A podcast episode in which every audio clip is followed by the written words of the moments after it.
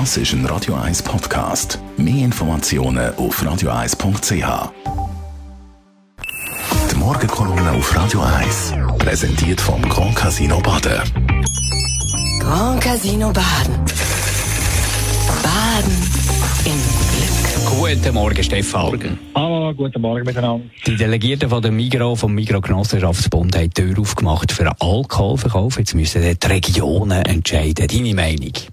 Ja gut, also nach dem Grundsatz ja, für den Mikrodelegierten dürfen jetzt also die zehn regionalen Genossenschaften selber bestimmen, ob und wie sie wollen, den Alkoholverkauf ihren Filialen durchsetzen. Das klingt zwar ganz sympathisch und ist richtig basisdemokratisch, aber sinnvoll ist das in meinen Augen nicht. Das macht absolut keinen Sinn, wenn nach der, nach der Delegierten jetzt auch noch die regionalen Gremien in der Migro ihren Senf zum Alkohol abgeben. Das artet am Schluss zu einer gigantischen Abstimmungsübung aus. Da werden am Schluss nämlich über zwei Millionen Genossenschafterinnen und Genossenschafter befragt.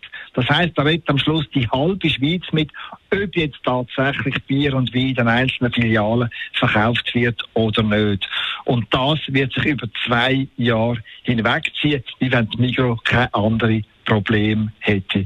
Und am Ende von dem aufwendigen Befragungsprozedere, da wird die Migro-Welt in meinen Augen so aussehen, die eine Hälfte von der zehn regionalen Genossenschaften, die werden für den Alkoholverkauf sein und die anderen fünf werden dagegen sein. Damit werden wir der Schweiz nach dem Röstigraben auch noch einen Fonds haben. In der Mikrofiliale im Wallis, im Genf und im Watt da wird der Fonds da verkauft. In anderen Regionen wird man den Alkohol aussperren. Der Alkoholwirrwarr wird zuerst einmal Kundinnen und Kundinnen Kunden verunsichern, weil das Sortiment in der Mikrofiliale je nach Standort unterschiedlich ist.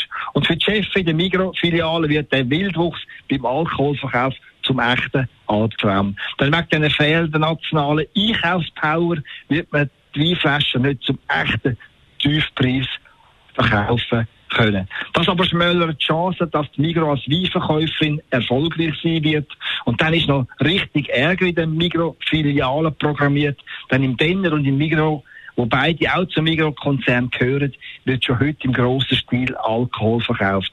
Und wenn jetzt auch noch die einzelnen Migro-Filialen den Alkohol ins Regal stellt, dann werden sich künftig der Denner, der Migrolino und das Migro gegenseitig Kundinnen und Kunden abjagen. Und dann, ja, dann wird am Schluss der Coop Basel der lachende Dritte sein. Der ist übrigens schon heute der grösste Weinhändler im Land. Der Stefan Barmettler, seine Morgenkolumne zum Nachlesen auf radio1.ch. Er ist Chefredakteur von der Handelszeitung. Die Morgenkolumne auf Radio 1. Das ist ein Radio 1 Podcast. Mehr Informationen auf radio1.ch.